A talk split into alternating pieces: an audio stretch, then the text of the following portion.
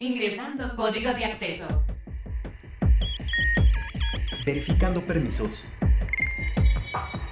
Trazando ruta. Novena dimensión. Acceso temporal. Autorizado. Abriendo portal en 5, 4, 3, 2, 1.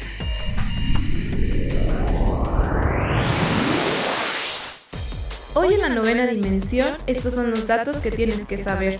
Ubisoft Forward, Assassin's Creed Valhalla, entrevista con Mike Leal, Xbox Series S, The Walking Dead y Dune. Portal. Hola, ¿qué tal amigos de la novena dimensión? Yo soy Carmen y me acompaña en cabina Ryuk. ¿Cómo estás, Ryuk? Hola, Car, ¿qué tal? Un placer volverte a saludar. Recuerden que nos pueden escribir al hashtag novena dimensión o a nuestro Twitter que es arroba carpam13 Y arroba Ryuk1505. Ryuk, la semana pasada tuvimos la oportunidad de ver este gran evento digital de Ubisoft que es el Ubisoft Forward, donde nos enseñan diferentes títulos que están futuros a salir, ¿no? Nos muestran un poquito de lo que va a ser y pues de los títulos que vamos a esperar tanto para este año como principios del 2021. Así es, Car, Ubisoft no se nos queda atrás. Y como una gran empresa desarrolladora de videojuegos, una de las más grandes, obviamente no se podía quedar eh, relegada de todo este furor de lanzamientos que tenemos ya en noviembre, que estamos a muy poquito tiempo de poder eh, ya tener tantas cosas a, a- a nuestro alcance y obviamente pues Ubisoft realiza esto y nos sorprende con una gran cantidad de títulos que va a salir, no solamente con Assassin's Creed Valhalla. Ryuk, yo no sé si tú recuerdas o, o de pronto en alguna otra dimensión tuviste esa experiencia del bombardeo de videojuegos y de consolas que estamos teniendo en este momento. Creo que de pronto tenemos tanto PlayStation como Xbox, de pronto también entra Nintendo, ahora Ubisoft, y es un bombardeo constante de títulos del mundo de videojuego que al menos yo no recuerdo un año o una época o quizás una era en el que en este boom estuviera tan marcado, al menos que yo estuviera con vida. Yo tampoco lo recuerdo así, obviamente sí recuerdo grandes lanzamientos para Nintendo sobre todo, como cuando se lanzó International Superstar Soccer Deluxe o cuando se lanzó por ejemplo eh, GoldenEye de 007, pero estamos hablando que era solamente de una, De una sola marca. consola. Claro. Creo que es la primera vez que tenemos, al menos hablando de México, es la primera vez que tenemos tanta, tanto alcance de, de- tanto gadgets como videojuegos, como de desarrollo, como nuevas consolas. Y va a ser un boom este final de, de año de 2020. Al menos después de tener una pandemia y algo pesado, creo que va a cerrar de una forma para el mundo gamer con muy buenas noticias y con mucha, muchos deseos por parte de los gamers. Y por parte de Ubisoft nos presentaron un catálogo inmenso de títulos que podemos esperar para este año y parte del inicio del 2021. Y para empezar tenemos el juego de Riders Republic, que es un juego de campo de juegos multijugador masivo de deportes al aire libre y que pues bueno, no está como dedicado para estos juegos pues muy deportivos, muy sport y que pues bueno, nunca están de más en la colección de los gamers. También vemos el regreso del príncipe, el príncipe de Persia de Sons of the Time, que es el remake, que de pronto muchos fans eh, tenían ahí como un poco de recelo ya que no estaban muy de acuerdo en el asunto de que fue un remake, porque pues ya hemos visto demasiados remakes a lo largo del año, ¿no? Creo que ha sido una tendencia y una línea muy marcada en esta en este año y que pues bueno, creo que ha funcionado bien porque también es pegarle un poquito a la nostalgia, ¿no? Poder rememorar todos estos títulos que quizás en la infancia o en nuestra juventud pudimos jugar. Sí, sobre todo porque hay muchos gamers ya de una buena edad que sí llegamos a pensar, ¿no? De, ay, si en mi época cuando yo jugaba Prince of Persia eh, hubiera tenido estas gráficas y, o, o estos adelantos, hubiera sido una mejor experiencia. Y siento yo que los desarrolladores se están yendo por ahí y al menos son videojuegos icónicos y muy puntuales para poder realizarles este remake que en lo personal he disfrutado muchísimo, al menos los de Resident Evil. Sí, son títulos muy buenos y al menos yo sí he disfrutado los, los remakes, aunque de pronto siento que pues sí estaría padre tener un poquito más de contenido nuevo, pero por otro lado creo que es demasiado contenido nuevo, entonces pues bueno, ahí más o menos se van equilibrando las balanzas en cuanto a remake, pero también un título nuevo es Agos, que digamos que su descripción es A Game of Space, y esta es una aventura de exploración espacial que está construida para realidad virtual. Una vez más, Ubisoft entra a la realidad virtual para brindarnos una experiencia mucho más profunda y mucho más realista, pues para viajar un poquito dentro del espacio, ¿no? ¿Quién no ha querido ser un astronauta y poder pisar otro planeta? Y al agregar esta realidad virtual creo que es un pasito más allá de poder tener un logro sin despegar los pies de la Tierra. Así es que al menos de lo que nos pudieron dejar ver eh, en este trailer de lanzamiento de Agos o a Game of Space, como lo quieran llamar, sí nos pudimos dar cuenta que va a ser un juego con gráficas bastante interesantes. La temática es complicada, ya que nos estamos eh, mandando al año 2057 y obviamente por algunas razones tenemos que ir al espacio a explorar nuevos mundos y ser la última esperanza de la humanidad. Por lo tanto vamos a poder estar un rato ahí navegando. Tenemos muy buenas cosas para poder eh, personalizar nuestras naves y poder tener ciertas herramientas que nos van a ayudar a la exploración de planeta en planeta para poder eh, encontrar una nueva hábitat para la, la raza humana. Eso también ya suena muy familiar con todos estos estudios que estaba haciendo la NASA de si era posible habitar Marte por pues todo este calentamiento global y toda la situación que se viene. Y pues me sonó un poquito por ahí ese tema y creo que podríamos estar un poco más cerca de descubrir si es posible o no con este videojuego. También uno de los lanzamientos muy esperados y que en lo personal me emocionó muchísimo es el Just Dance 2021 porque trae obviamente un nuevo catálogo de canciones que es lo que siempre caracteriza a todos los Just Dance de la historia como el pues el saber qué canciones va a traer y en este aspecto trae canciones como la de Tonsa Night Dance Monkey que se volvió un hit popular en TikTok y creo que alrededor del mundo. También vamos a poder ver títulos de The Vamos a poder ver a Eminem eh, con la canción de Without Me y muchas otras canciones como Señorita. En fin, más adelante vamos a poder ver qué otras canciones nos ofrece porque Ubisoft siempre hace mucho esto con Just Dance, de que poco a poquito nos va presentando qué canciones va a tener y pues al menos nos presentó unas cuantas. Hay que ver quizás para fin de año si nos presenta qué otras canciones vamos a poder bailar en este juego y pues al menos a mí es un título que me gusta porque puedo divertirme a la vez que hago un poquito de ejercicio, entonces creo que es una muy buena buena opción para pues estar en casa. Y apenas esta semana teníamos la noticia de que Minecraft iba a tener una adaptación con VR cuando también en este live Ubisoft nos da una gran noticia donde también Far Cry, una de las sagas más estables que ha tenido Ubisoft a lo largo del tiempo, también nos va a sorprender con una adaptación para VR Dive into Insanity. Este también es un juego muy popular, muy esperado, gustado por muchos, que creo que no sé, en VR también de pronto le están metiendo mucho. No me imagino un Far Cry en VR. Creo que estoy muy acostumbrada a jugarlo de la manera tradicional. Y no sé qué nos puede ofrecer este juego en realidad virtual. Pero seguramente Ubisoft lo tiene todo calculado. Y sí tiene bastantes pues detalles o cosas interesantes para el VR. También podemos ver otro título que es de. es la Copa Mundial de Rainbow Six Siege. Que es algo increíble. Que muy constantemente hemos visto que Rainbow Six Siege ha sido de los pioneros en esports. Y en todas estas competencias de videojuegos. Es un título muy bueno y muy creativo para poder empezar con los esports. Y esta Copa Mundial creo que está bastante bien. Y pues en una de esas, no sé, también México queda campeón por ahí. Porque sabemos que tenemos campeones y jugadores muy buenos aquí en México. Entonces estaría muy bien que tuvieran la posibilidad de participar y ganar. Así es que hemos tenido la gran oportunidad de ser invitados por Ubisoft a, a presenciar estos torneos tan solo hace unos cuantos meses antes de que empezara la, pandemia, tuvimos la oportunidad de asistir a, allí al auditorio Blackberry a ver este encuentro de México contra Argentina del torneo de Rainbow Six Siege.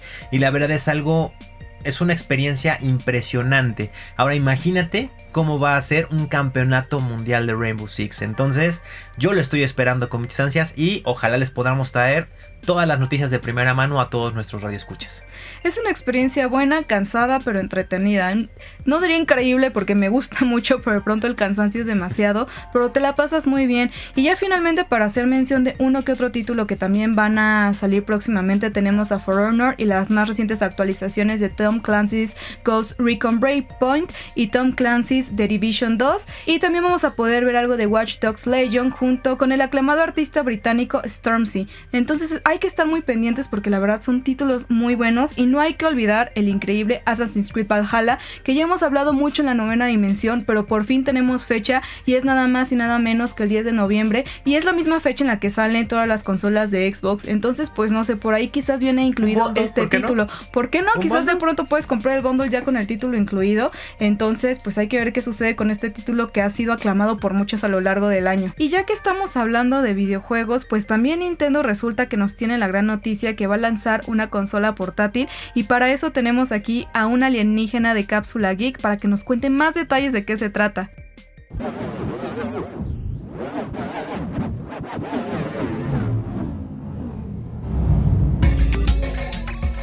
¿Qué onda, Car? ¿Qué onda, Ryuk? Les mando un saludazo a todos ustedes y a los terrícolas que nos andan escuchando en la novena dimensión. Yo soy Roberto, uno de los aliens de Cápsula Geek, y estoy muy feliz de hablar con ustedes porque les traigo una noticia que a mí me parece súper interesante. Yo no sé si ustedes ya habían nacido o si sus papás recuerden por allá en los años 80, cuando por primera vez nuestra nave tocó la Tierra, que se estaba poniendo muy de moda una consola de Nintendo por primera vez portátil, que se llamaba Game ⁇ Watch. De hecho, al final de todas las versiones que hubo, existían 59 consolas de este tipo y cada una traía un juego distinto. Eran muy padres, pues eran muy pequeñas y eran un rectángulo que tenía pocos botones y podías llevarla a cualquier lugar. También ofrecía un sistema de alarma y de reloj, entonces a la gente le gustaba bastante poder transportarla y jugar videojuegos en la misma, que pues en ese entonces eran en blanco y negro. Pues bien, ahora estamos en 2020 y Nintendo nos trae una super sorpresa. En conmemoración del aniversario 35 de su más grande personaje, el famoso Mario, la compañía nipona reveló que se acerca una nueva versión de Game ⁇ Watch y esta vez viene con un tono dorado bien bonito, dos botones A y B y una cruz de control, la cual servirá muchísimo para jugar los juegos que trae integrada, que son nada más y nada menos que Super Mario Bros. y Super Mario Bros. The Lost Levels, el cual, como ustedes ya deben de saber, es mucho más difícil que el primero. Y eso no es todo, el famosísimo reloj digital que traía la versión pasada vuelve y esta vez con 35 animaciones distintas que incluirán a personajes de Mario dándonos la hora. Y por si eso no fuera todo, esta vez no va a ser en blanco y negro, sino que será a color, así que podremos transportar nuestra nueva pequeña consola a cualquier lugar y jugar los juegos en todos sus bellos colores. La consola se estrena el 13 de noviembre y aunque el precio en México no ha sido confirmado al 100%, sí tenemos la información de que en los Estados Unidos tendrá un precio de 50 dólares. Por lo tanto en México debería rondar los 1100 pesos aproximadamente. Nosotros disfrutábamos muchísimo de esta consola en los 80s, aunque nuestros dedos como son algo largos hacían que fuera un poco incómodo jugarla, podía costar trabajo, pero los juegos que traía eran súper divertidos y ayudan muchísimo que literalmente cabe en la palma de tu mano, entonces súper transportable será. ¿Y ustedes qué opinan, terrícolas? ¿Les emociona comprarse esta consola? ¿Por qué no nos cuentan? Recuerden que nos pueden comentar usando el hashtag la novena dimensión en Twitter, donde obviamente estaremos leyendo sus comentarios. Y recuerden que pueden seguir a Cápsula Geek en sus redes sociales. Estamos en Twitter como arroba Cápsula Geek MX y en YouTube como Cápsula Geek. Y bueno, yo me despido porque por ahora me iré a seguir jugando los Game Watch viejitos que tengo antes de que llegue el nuevo. Hasta luego, terrícolas.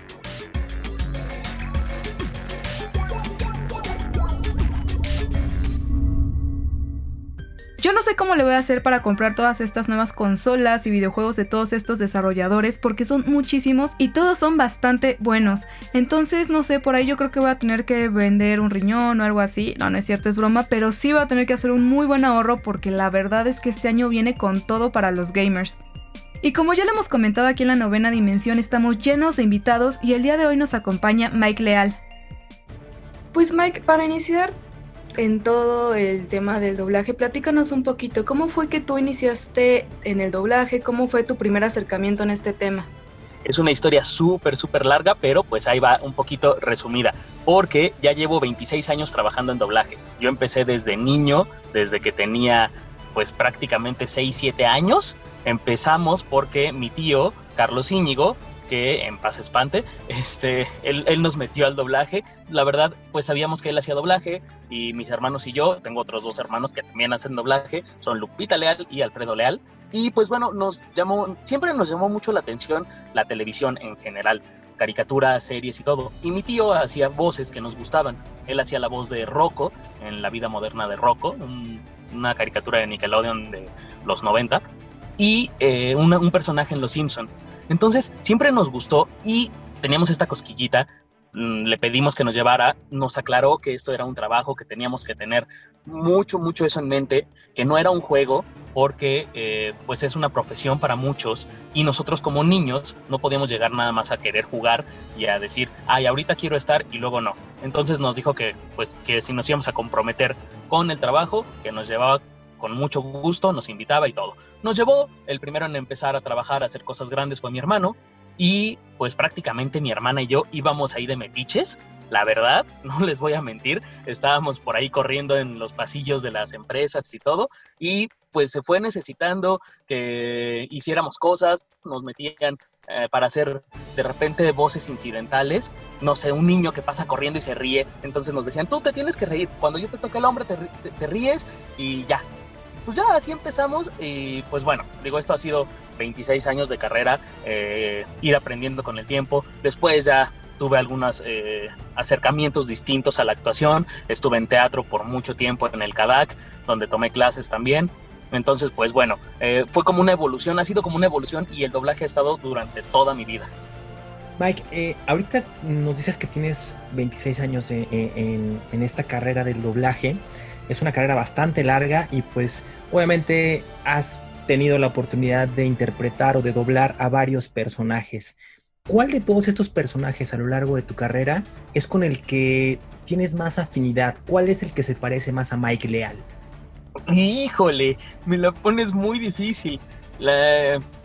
Si es como que el que se parece más a mí, la verdad podría decir, eh, me tocó interpretar, bueno, eh, retomé este personaje que hacía mi hermano en un inicio, después volvimos a hacer todas las temporadas en la serie de Big Bang Theory, me tocó hacer al doctor Raj Kutrapali. Y pues bueno, lo empecé a hacer cuando mi hermano dejó el doblaje y yo tomé el personaje, pero después nos tocó volver a hacer desde la temporada 1 y conocí muy bien al personaje. Eh, la verdad es que yo era, yo era así como, como Raj, eh, muy, muy, muy introvertido, no hablaba con chicas, era como muy raro cuando, cuando estaban en la, en la secundaria, desde la secundaria, de verdad me veían así, éramos un grupo de cuatro amigos y estábamos todo el tiempo juntos en el recreo, nada más comiendo nosotros, así ay, sí, qué, qué bien, no hablábamos con nadie, de verdad era muy introvertido, por eso me identifico mucho con ese personaje. ¿Y cuál es tu favorito? ¿Cuál el que aunque no tengas con el que te identifiques mucho, cuál es el que más te gusta por no sé, su interpretación o por lo que sea? ¿Cuál es el que el que sí, el que es así tu estelar para ti? Hoy también es muy difícil, pero eh, podría decir que eh, hoy en día, hoy, hoy, hoy, mi personaje favorito es Meliodas, de los siete pecados capitales, eh, que también ha sido como el que me ha abierto la, puerta de muchas, muchas cosas, me ha llevado a viajar por toda Latinoamérica, eh, la gente me ha conocido, ha conocido mi carrera gracias a ese personaje, entonces por eso le tengo un cariño muy especial a Meliodas. Oye, Mac, y cuéntanos cómo fue la experiencia de doblar a Meliodas, porque es un personaje ahorita icónico y que sabemos que tiene una personalidad ahí un poco rara, ¿no? Porque tiene como esta, pues, imagen de niño, pero a la vez, pues, es un poco inmaduro, de pronto tiene que tomar decisiones muy importantes. Entonces, ¿cómo fue toda la experiencia dentro de este personaje para ti? Ha sido una experiencia de las mejores de mi vida, la verdad, dentro de mi carrera. Eh, es un poco raro. Voy a decir primero las cosas extrañas para que rían un poquito, así como yo todos los días, y es como de nervio, porque mi hermana hace a la coestelar, por así decirlo, que es la princesa Elizabeth, y es pareja de Meliodas, y pues bueno, saben que en el anime siempre hay estas cositas como de morbo y un poquito subidas de tono, entonces de repente me estoy cachondeando a mi hermana bueno, no a mi hermana, pero al personaje, y es un poquito feo, como que se siente raro, se siente raro escucharnos, eh, escuchar las dos voces juntas está como raro. Eso es como de las cosas que me dan... Eh. Pero el personaje, como dices, está muy, muy padre. Porque sí, si bien tiene una imagen de niño, pues es un demonio que ha vivido miles de años. Entonces tiene esta, esta experiencia y a la vez tiene esta maldición que lo ha llevado a estar cerca de Elizabeth y tener que, vivir muchas cosas a través de todas las vidas que ha tenido Elizabeth, pero él siendo el mismo y él recordando todo. Entonces creo que eso le da, eh, tiene que tener este peso de, la experiencia que te dan los años. Es como hacer este, como hacer un, un viejito, pero con la imagen de un niño. Y bueno, pues también dentro de este mismo, de este mismo anime hago otro personaje que es el hermano de Meliodas, que es Celdris. Y eh, pues bueno, también el eh, hacer a los dos y dar, dar un poco la intención que sea distinto y que noten que son dos personajes diferentes, pero con mi misma voz, es también uno de los retos más grandes. Mike, ahorita hace poquito, obviamente, que estamos hablando de los siete pecados, eh, sabemos que se estrenó la última temporada y por ahí hay algunos fans que quedaron un poquito, pues, pues no desilusionados, pero sí a la espera de, escuchar a estos personajes eh, con, las, con las voces con las que lo, conocimos y con la que nos volvimos fanáticos de esta serie de anime. ¿Tendremos alguna fecha? ¿Nos podrás comentar algo, si se puede, obviamente, de para cuándo estará listo este doblaje latino que estamos esperando con tanta, tanta ansia? Sí, extrañamos tu voz. ya sé, ya sé, fue muy, muy frustrante para todos, incluso para nosotros mismos, para todo el cast, porque pues por temas de, del COVID, ustedes saben que todo el mundo estamos sufriendo esto, ha sido difícil continuar y seguir retomando todos los proyectos. Entonces, pues bueno, hubo, eh, está este bache en este proyecto que además es tan importante, porque sé que muchos fans, muchos desde que salió en, en japonés, pues ya sabemos que este, el Internet nos lleva a, tener acceso a las series mucho antes de que lleguen a, Latinoamérica. Ya sabemos que muchos la vieron en japonés y ya sabían. Y desde que empezó a salir me mandaban mensajes, ¿qué pasó? Ya la van a hacer, dinos cuando la hagan, dinos cuando la hagan. De hecho, a principios de año empezamos a, a doblarla. Se empezó a hacer justo cuando cayó la cuarentena. Entonces, pues el doblaje está, está ahí. No les puedo yo les quisiera dar información, de verdad, pero es que ni siquiera la tenemos. Nosotros como intermediarios y como meramente localizadores, este, pues nos mandan el material. Sí lo estamos haciendo, de hecho, eh, pues tal vez esto es como, como primicia para, para ustedes, porque serán los, los, únicos que lo sepan. Eh, ya nos faltan muy poquitos capítulos por doblar. A mí personalmente me faltan tres capítulos o cuatro capítulos por doblar. Pero pues bueno, es lento, es complicado porque lo hacemos desde casa. Entonces los procesos son mucho más eh, cuidadosos para que los audios se escuchen bien. Eh, se graba, pero pues se tiene que mandar una mezcla distinta a lo que se hace regularmente, ¿no? Mike, eh, ¿algún proyecto en puerta que, tengas? ¿Qué está haciendo en estos momentos Mike Leal? Cuéntanos un poquito de qué viene a futuro de ti. Bueno, como saben, eh, muchas veces no podemos hablar mm, por completo de, los proyectos porque tenemos contratos de confidencialidad y hasta que no salgan, nosotros no podemos decir una palabra. Ahora en, la, en cuarentena seguimos trabajando, eso también es importante que lo sepa el público, que las producciones se siguen sacando, hemos tenido que trabajar en casa, eh, me gusta mucho porque de repente tengo grabaciones a las 9, 10, 10 de la mañana y así me levanto de mi cama, al lado tengo mi estudio, eh, entonces me levanto en pijama, me pongo a grabar. Entonces eso es lo mejor que me ha pasado en la cuarentena, no tener que estar una hora en el tráfico para llegar a las grabaciones. Y pues Mike, ya para finalizar, cuéntanos, en las personas que están interesadas en seguirte, ¿dónde te pueden seguir para ver tus futuros proyectos y todo lo que estás haciendo al momento? Ah, claro que sí, los futuros proyectos, no se los dije. No, no les puedo, no puedo dar mucho spoiler, pero solamente les voy a poner así como una pequeña pista. Eh, viene una nueva plataforma en la que va a haber mucho anime. Eh, sé que hay muchos seguidores de anime en todas las redes. Entonces, bueno, nada más les voy a decir que sigan la página de Funimation. Eh, van a venir muchas sorpresas. Van a venir muchas cosas con voces excelentes que a todos nos gustan. Entonces solamente pongo esa, esa pequeña pista para que, para que nos sigan. Y a mí espero que, quieran seguir un poquito más mi carrera, un poquito más mi día a día, porque a veces es lo que comparto en mis redes. Me pueden encontrar en todas las redes sociales como Mike Leal, Mike Leal con doble A, Mike Leal, doble A. Eh, así estoy en Facebook, en Instagram, en Twitter, en todas las plataformas, incluso hasta en TikTok. Me da un poquito de vergüenza, pero pues hay que entrarle a todo.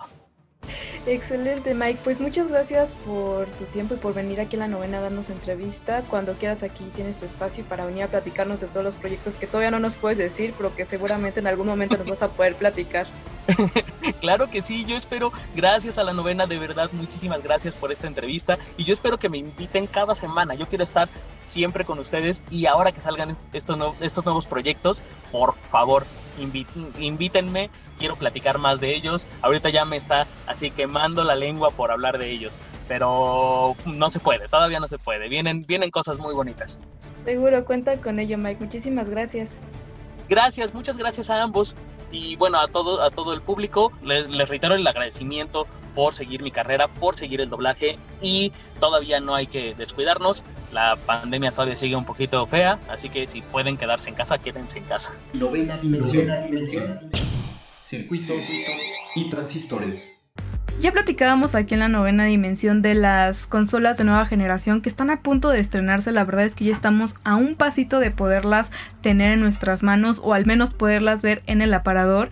Y es que dentro de toda esta controversia y todos estos anuncios que estaban, pues Xbox ya anunció su Xbox Series S a partir de que, pues bueno, ya habíamos conocido el Xbox Series X. Ahora tenemos la versión pues más pequeña, más económica, como también lo habíamos visto con PlayStation, ¿no? Que tenían una versión más, eh, pues digamos, costosa, mucho más grande y tenían su versión mucho más pequeña y mucho más económica. En este caso, pues ya pudimos ver cómo va a ser la Xbox Series S y lo primero que hay que mencionar es que no va a tener lector de CD, ¿no? Obviamente va, va a carecer de este dispositivo, uno por espacio y dos por costo. Obviamente al quitarle el lector de CDs, pues se ahorran un producto, además de que pues lo pueden hacer un poquito o un mucho más pequeño para poderlo poner en cualquier lado. Esto obviamente ya fue había sido un éxito desde, desde la consola Xbox One, que también teníamos esta alternativa del Xbox One S. Entonces se dieron cuenta de que es un éxito porque ya lo habíamos mencionado eh, tiempo atrás, que muchas veces las personas hacen un esfuerzo muy muy muy fuerte para poder hacerse de este tipo de consolas. Entonces, qué bueno que también las mismas marcas están pensando en estos gamers, en estos jugadores, en este mercado que no puede gastar tanto, pero puede gastar en una consola un poco más económica y tomando en cuenta de que tiene muchas particularidades que tiene la, la, serie X, también la va a tener la serie S, como por ejemplo la retrocompatibilidad. Eso es algo que es maravilloso. Yo en mis redes sociales lancé una encuesta preguntándoles ustedes cuál de estas dos consolas preferían y pues ahí estuvo un poquito la competencia peleada, pero muchos sí se iban por la serie X y de pronto muchos me escribían de que no estaban seguros de comprar la serie S porque les preocupaba que la calidad fuera muy mala o muy diferente a comparación de la serie X y aquí en la novena dimensión pues vamos a platicar un poquito al respecto sobre esto. Tenemos que el procesador es de 8 núcleos de 3.6 Hz a comparación del de la serie Que es de 8 núcleos también, pero únicamente de 3.8 Hz. O sea, la diferencia ahí es muy mínima. En la tarjeta gráfica tenemos que ambas son la AMD RDNA de 2 GPU con 20 CUs de 1565 Hz y 4 teraflops. Esto para la versión S. Y por otro lado, aquí sí cambia un poquito porque esta tarjeta gráfica es igual lo mismo. Lo único que cambia es que es de 52 CU de 1.825 Hz a 12 teraflops. Ahí sí va a haber un poquito de diferencia en cuanto a gráficos, pero pues bueno, tomando en cuenta tampoco es una diferencia muy radical. En la RAM ahí sí vamos a tener también algo muy diferente, pero esto también es parte del tamaño, ¿no? No pueden tener una RAM tan grande siendo que es una consola mucho más pequeña, porque la serie S nada más va a tener 10 GB de, de RAM a comparación de la serie X que va a tener 16 GB. Esto sí es bastante de diferencia, no sé tú qué opinas, Ryuk sí es una gran diferencia, así como también donde encontramos una de las más grandes diferencias es en el ancho de banda, ya que la serie X va a tener 10 eh, GB máxima o mínimo 6 GB que nos van a permitir de 560 a 336 GB por segundo. Y la versión más económica de la serie S se va a quedar en 8 GB o la mínima que van a ser 2 GB, lo cual nos va a permitir solamente de 224 a 56 GB por segundo. Eso también es una gran, gran, gran diferencia. Sí, también tenemos que el almacenamiento ahí también es muy diferente porque para la, la versión S, la más pequeña, tenemos que únicamente va a tener 512 GB de SSD a comparación de 1 TB que tiene la versión X, va a poder ser expansiva hasta 1 TB ambas, ¿no? Ahí se mantiene igual, nada más digamos que la diferencia son 500 GB. También la unidad óptica, la versión S no va a tener y pues la versión del Xbox Series X sí va a tener el 4K Ultra HD en Blu-ray, que creo que es algo que le importa muchísimo. Creo que si tú te vas a ir por esto, por el 4K y el Blu-ray, definitivamente no te conviene la versión S. Entonces, pues bueno, aquí es donde este punto sí es crucial en tu decisión de cuál consola te vas a comprar. Pero pues bueno, tenemos que la versión S sí tiene 4K y lo reproduce en juegos nativos en 4K. Pero déjenme decirles que la versión X va a correr el 8K, que bueno, todavía no llega en forma, pero a futuro esta consola va a poder correr en 8K. Claro, digo, ya tenemos eh, pantallas 8K, solamente que ahorita son un un mucho costosas, vamos a ponerlo así, pero estamos hablando que en un par de años ya tendremos pantallas 8K más accesibles para que todos los gamers puedan tener una en las salas de sus casas. Así que pues bueno, estos son los aspectos más importantes a tomar en cuenta al momento de tomar tu decisión entre si vas a comprar el Xbox Series S o si vas a comprar el Xbox Series X. Que creo que de hecho hicieron un juego de palabras porque X y S suena muy similar, ¿no? Entonces pues bueno, creo que nada más era un dato a mencionar al respecto. Bueno, y también ah, no hablamos de la diferencia más importante que es el precio. La serie X va a tener un costo de 13 mil pesos, entre 13 y 14 mil pesos dependiendo de dónde la compres. Y la serie S va a estar oscilando entre los 8 y máximo vamos a tener un tope de 9 mil pesos. O va a andar en ese rango de precios, que también es una diferencia pues significativa por todo lo que ya comentamos. Claro. Y pues bueno, yo aquí lo que me pregunto es PlayStation, ¿qué onda? ¿Qué va a hacer? Porque ahorita siento que que sí Xbox viene con todo, a diferencia de cuando venía el PlayStation 4 y el Xbox One, que yo veía que PlayStation venía a la cabeza, venía innovando y venía lanzando cosas, y de pronto siento un poco rezagado a PlayStation, pero no hay que dudar porque sabemos que también PlayStation trae una nueva tecnología bastante buena, que es lo del DualSense, que nos va a permitir tener otras sensaciones y otras texturas dentro de su control. Hay que darle el beneficio de la duda a PlayStation y pues también ver y esperar ya por fin que nos den la fecha de lanzamiento, porque tenemos el mes, pero no la fecha. También les lancé en Twitter una encuesta, pues ahí jugando un poquito de cuál va a ser la fecha de lanzamiento. Así que vayan a votar porque pues igual le atinan y pues no sé, ¿no? Ya tienen mucha suerte ese día para ir a comprar la lotería. Pero pues bueno, creo que por parte de PlayStation falta ver primero que nada qué es lo que va a lanzar y en qué fecha, porque creo que se está quedando un poco rezagado. No sé tú qué opinas, Ryuk. Sí, siento que se está quedando un poquito rezagado, pero también obviamente con esta visibilidad que nos da la consola de Xbox también nos sirve para darnos cuenta más o menos, al menos lo que le interesa a muchas personas, que es más o menos el rango de precios en el que va a estar oscilando, que prácticamente va a ser lo mismo que Xbox. Habrá unas cuantas variaciones más menos tal vez, pero ya, ya por ahí nos estaremos dando cuenta de cómo va a venir el precio del PlayStation 5. Y yo creo que al menos lo que nos tiene con mucha esperanza a, a todos los jugadores de PlayStation es todo lo que anunciaron de las exclusivas que van a tener y al menos con todos los títulos que se viene para PlayStation 5 que el catálogo fue muy muy muy diverso y con títulos muy esperados. Así que escríbanos al hashtag novena dimensión ustedes de qué equipo son de PlayStation o de Xbox. Y la tecnología mundial además de las consolas y los videojuegos también sigue evolucionando y uno de los alienígenas de Cápsula Geek nos van a hablar sobre el Nvidia GTX 3090.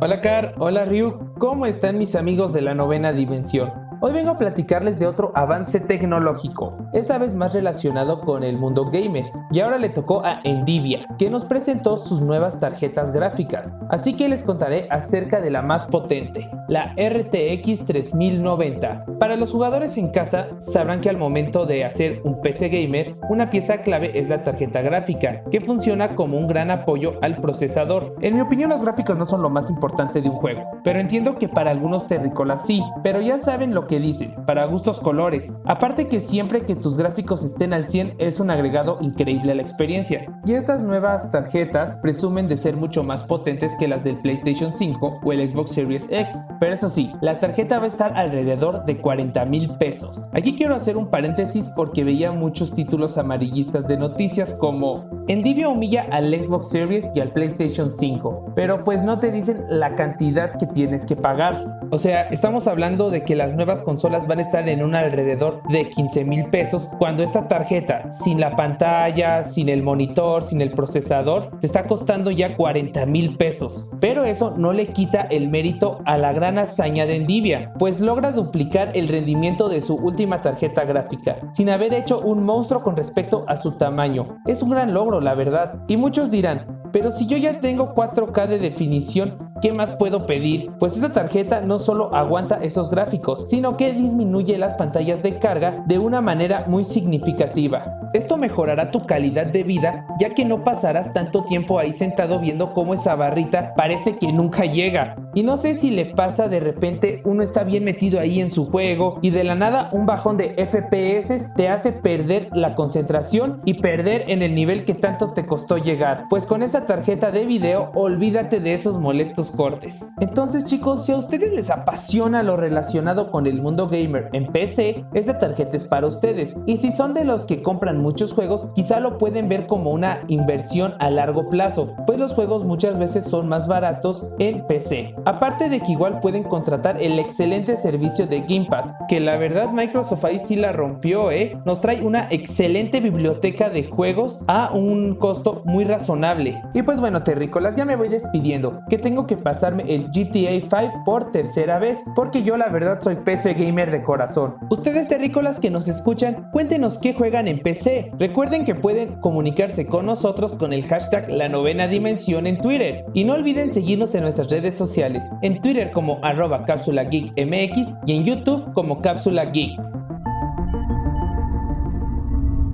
Y como lo comentábamos aquí en la novena dimensión, algo muy importante y a considerar es el nuevo impuesto digital que se está llevando a cabo aquí en México. Así que vamos a escuchar lo que tiene la base de datos el robot Edgar para que nos ponga al tanto de qué empresas ya están empezando a hacer este cobro, cuáles no y cuáles absorbieron este impuesto digital. Hola viajeros, lo sentimos, por el momento no es posible enviar tu mensaje, debido a que el sistema se encuentra recalibrando su plataforma de servicios y productos digitales, ya que recientemente algunos portales han sido bloqueados por no contar con los permisos necesarios que le permitan llevar a cabo transacciones digitales. Se nos ha informado que en algunas dimensiones se lleva a cabo el cobro de dichos servicios por concepto de algo llamado IVA. Tenemos información de que una organización que se hace llamar Servicio de Administración Tributaria ha implementado este valor agregado a residentes en el extranjero, sin base en la región de México por concepto de la prestación de estos servicios digitales, por lo que es necesario que de viajar a dicha dimensión tomen en cuenta que servicios como Netflix, Uber o Amazon, entre muchos otros, tendrán un incremento en sus tarifas, y esto podría poner en riesgo la continuidad de sus misiones. De acuerdo a las autoridades, este impuesto pretende mantener la paridad de circunstancias entre empresas nacionales y extranjeras, considerando el anterior modelo como desleal. Y a pesar de mi advertencia que hice desde hace algunos meses, nuestros técnicos decidieron que era mejor poner atención a las lucecitas de colores de los marcos de las puertas inferiores de los portales. Como les decía, desde el pasado mes de junio, todos los servicios que cobren el acceso a contenido digital, como imágenes, películas, video, audio, juegos u otro contenido multimedia, tuvieron un incremento en sus tarifas del 16%, cargando este cobro directamente a sus usuarios. Algunas empresas que han quedado exentas de este pago son aquellas de mensajería instantánea, como Telegram, WhatsApp o de transacciones electrónicas, como PayPal, Mercado Pago, así como de correo electrónico y Facebook Messenger. La lógica de las autoridades mexicanas es que muchas de estas empresas a las que hoy les cobran gravamen hacen una pequeña fortuna a nivel mundial con el cobro de sus servicios y parte de ella la generan en México. Por tanto, es que ahora recaudan parte de esa riqueza. Oh, nunca he entendido la avaricia humana. Pobres humanos, se desviven por unos trozos de papel con dibujitos, no como nosotros los robots, que todo lo pagamos con bitcoins.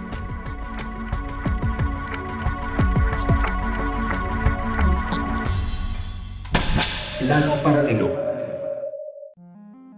ustedes son fanáticos de The Walking Dead, déjenme decirles que les tengo una mala o buena noticia, no sé, dependiendo de cómo la quieran ver, porque ya llega su onceava temporada, pero ya anunciaron que esta es la temporada final, la que va a poner fin a esta historia, donde ya cierran este ciclo, pero no lo cierran del todo. Es algo muy extraño porque a pesar de que van a terminar con esta serie que pues duró bastante tiempo y que fue amada por muchas personas y que de hecho se llegó a considerar la mejor serie de pues hasta la fecha, va a terminar pero va a tener una serie de spin-offs derivadas de esta misma historia, ¿no? A pesar de que ya no vamos a tener la serie como tal, se propone que vayan a salir una que otra historia, también películas y cosillas así sobre esta serie. Yo no sé, Ryuk, a mí no me encantaba esta serie, pero sé que muchas muchas personas sí eran como muy fanáticos de ella, así como muchos otros eran fanáticos de Game of Thrones. Sí, cara, a mí me pasó algo parecido, digo, salió en, un, en una época donde obviamente los zombies eran el tema de, de, moda, ¿no? Obviamente los zombies dominaban el mercado, teníamos muchas historias como Zombieland, como Exterminio, como bla bla bla, que salieron como, como pan caliente este, este tipo de, de temas sobre los zombies. The Walking Dead en lo que se centró muchísimo es también como hacer una historia con contenido, una buena historia con los personajes, o sea, no nada más era como matar zombies o escaparte de los zombies, había una trama más compleja al momento de todo y, y alrededor de todos sus personajes lo cual le daba ese toque pues más interesante y lo que hacía que la gente semana a semana estuviera esperando cada uno de los capítulos. Sin embargo, a mí también en lo personal se me hacía una serie un poco lenta. O muy lenta porque era como de, ok, ya entendí, van 25 minutos de la historia de este cuate, qué bueno, y qué más, ya vayan a otra cosa. Sí, creo que era más tirándole a un drama, porque sí puedes ver la historia de todos los personajes. La verdad, sí llegué a verla, intentar verla, porque muchas personas me hablaban maravilla de ellas. Y pues siempre antes de criticar algo, primero hay que verlo o conocerlo, ¿no? Para saber en qué ámbito está, poder dar tu crítica más constructiva de por qué no te gusta, igual como cuando te dice tu mamá, come brócoli y tú dices no me gusta y no lo has probado, algo similar, ¿no? Tienes que probarlo, que intentarlo para saber por qué no te gusta. Y solo justo eso, no me desagradó del todo, sí tenía muy buena fotografía, eso sí hay que aplaudírselo, tenía muy buenos efectos, muy buen maquillaje. Muy buen reparto. Muy bien reparto también, pero digamos la historia a mí no me cautivó por lo que mencionas, ¿no? Era dedicarle mucho tiempo a la historia de cada personaje y a mí en lo personal pues sí como que me pues me aburrí un poco, ¿no? Sí la sentí un poco lenta y a mí soy de las personas que si en los primeros 10 minutos no pones un poco de acción o algo, sí me empiezo a aburrir y me pasa lo que a todo el mundo le sucede cuando algo le aburre me duermo. Entonces ya cuando me empiezo a dormir en el mismo capítulo como tres veces es que ya no es para mí, pero mejor escríbanos al hashtag novena dimensión. ¿Ustedes qué opinan? ¿Les gustaba esta serie? ¿La disfrutaban? ¿La veían en familia, solos, con su pareja? ¿Y qué ustedes qué opinan al respecto de los spin-off? ¿Creen que sea buena idea que continúen la historia de una manera diferente o que ya de por sí mejor ya la dejen morir? Escríbanos al hashtag novena dimensión o a nuestro Twitter que es arroba carpam13 y arroba 1505 para que nos den todas sus opiniones. Y también una película que está muy próxima a estrenarse porque se estrena a finales de año es Dune. Recientemente estrenó su trailer donde pudimos ver un poquito más de la historia, del elenco, de los gráficos y yo cuando la vi, no sé, sentí que era muy Star Wars, no sé, igual no quiero encasillarla, pero sí sentí ciertos toques de Star Wars 100% porque la historia se basa en un rey, un duque que tiene sueños proféticos de lo que suena sus, de lo que sueña pasan y así. Y aparte también pasa en un, en un ambiente espacial terrestre donde podemos ver criaturas. Se llama dunas porque también hay como unas dunas del desierto, pero si lo ven sí está muy espacial el asunto. Los trajes yo siento que son muy parecidos a los de Star Wars y no sé, siento que no que sea una copia, pero igual que sí se inspiraron en Star Wars. Yo creo que sí tiene muchos guiños a Star Wars, sobre todo porque cuando ves el trailer sí te sientes mucho en Tatooine. Sí, sí, sí. Si lo ves, volteas y dices, wow, es, ¿dónde estoy? una nueva película de Star Wars tal vez.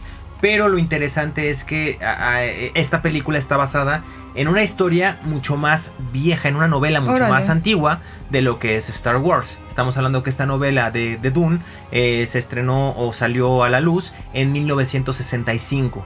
Entonces sí tenemos ahí un precedente o tal vez fue al revés, tal vez George Lucas en, algún momento leyó esta novela y por ahí se, le ocurrió, no sé. se inspiró Star Wars, se vale, ¿no? Sabemos que se vale y ahorita tenemos este lanzamiento que luce prometedor, es una buena alternativa para los, los sedientos de ciencia ficción y de los que nos gustan las películas ágiles eh, con, buenas, con buenos efectos y con una trama bastante ágil, que es lo que pinta para hacer esta película. Es una película que tiene también un gran elenco. Podemos ver a Zendaya, podemos ver a Timothy Chalamet, también está el mismísimo Jason Momoa y hay muchos actores bastante buenos dentro del elenco, lo cual me sorprende bastante porque es una sola película y hay actores fuertes dentro de la misma. Entonces creo que por ese podría sí apostar a ver la película, aunque de pronto sí es raro. También debemos recalcar que es una ciencia ficción, ¿no? Entonces de pronto ya hay muchos libros, hay muchos cómics, hay muchas series basadas en algo similar similar con el espacio y otros planetas y otras eh, especies y bueno, no, o sea, no es la primera ni la única, sino más bien que Star Wars al, haber sido como un hit mundial, pues ya tenemos todos dentro de nuestra mente esas imágenes, ¿no? Como que ya las asimilamos dentro del espacio de Star Wars y como que ver algo diferente con las mismas toques pues futuristas y de ciencia ficción pues sí causan un poquito de similitud, pero bueno, yo sí le voy a dar una oportunidad sobre todo por el elenco, la historia y porque la verdad también tiene muy buena fotografía, el diseño que hicieron visual está bastante bien, está muy bonito y creo que pues vale la pena darle una oportunidad, sobre todo también porque por ejemplo Zendaya es una de las artistas Disney que comenzó siendo pues muy pequeña en Disney y de ahí despegó a, a la pantalla grande muy muy pequeña y muy ¿no? Cosa que de pronto también hay otras actrices de Disney a las que les ha costado un poquito más de tiempo salir a la pantalla grande y Zendaya lo ha hecho muy bien y me gustaría verla en un título como estos, eh, pues no sé, cómo, cómo hace esta actuación, cómo, cómo protagoniza su personaje y en fin, no creo que hay que dar una oportunidad a la película. Los alienígenas de Cápsula Geek ya están por irse, pero nos tienen la recomendación semanal de anime.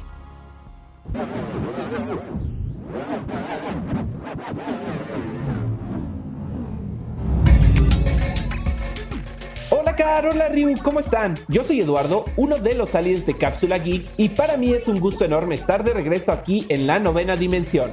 El día de hoy les traigo la increíble noticia de que ya tenemos más detalles acerca de Cells at Work Code Black, la adaptación animada de uno de los spin-offs más populares del anime original. Por ejemplo, ahora sabemos que su estreno está programado para el mes de enero del 2021, lo cual me parece muy interesante, pues recordemos que es el mismo mes donde saldrá la segunda temporada de Cells at Work. Además, ya tenemos el tráiler oficial y en verdad luce increíble. Y para quien no tenga ni idea de qué es Cells at Work, les cuento que es una serie de manga japonesa escrita e ilustrada por Akane Shimizu, en donde se presenta a las células con cuerpos y características de humanos, pero manteniendo las funciones que cada célula debe hacer para seguir con el correcto funcionamiento del cuerpo. La historia tiene lugar dentro del cuerpo humano, donde billones de células antropomórficas realizan sus funciones biológicas para mantener el cuerpo saludable. La serie se centra principalmente en dos de estas células, una glóbulo rojo novata llamada AE3803 que acaba de terminar su entrenamiento como glóbulo rojo y por fin empezará su vida laboral transportando oxígeno, dióxido de carbono y diferentes nutrientes en todo el cuerpo.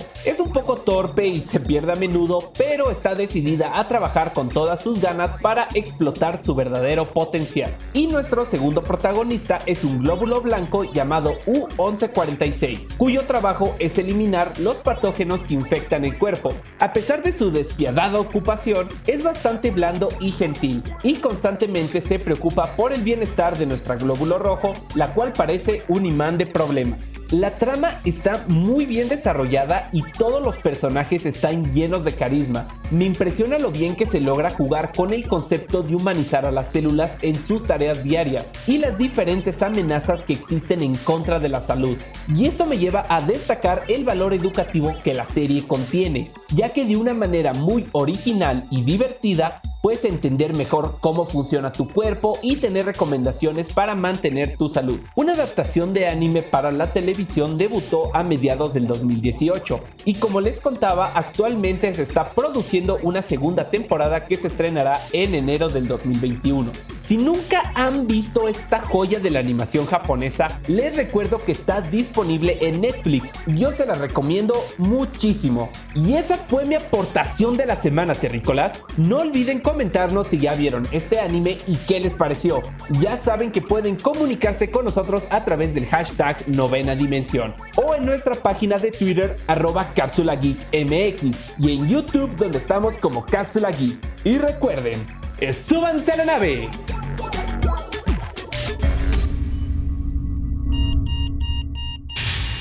Alerta de acceso. Alerta de acceso. Novena dimensión. Novena dimensión. Alerta de acceso. Alerta de acceso. Acceso temporal. El portal está comenzando a sonar y eso quiere decir que ya está por cerrarse. Nosotros nos escuchamos mañana en punto de las 6:10 de la mañana. Bye. 3, 2, 1. Cerrando portal. Novena dimensión. Novena dimensión.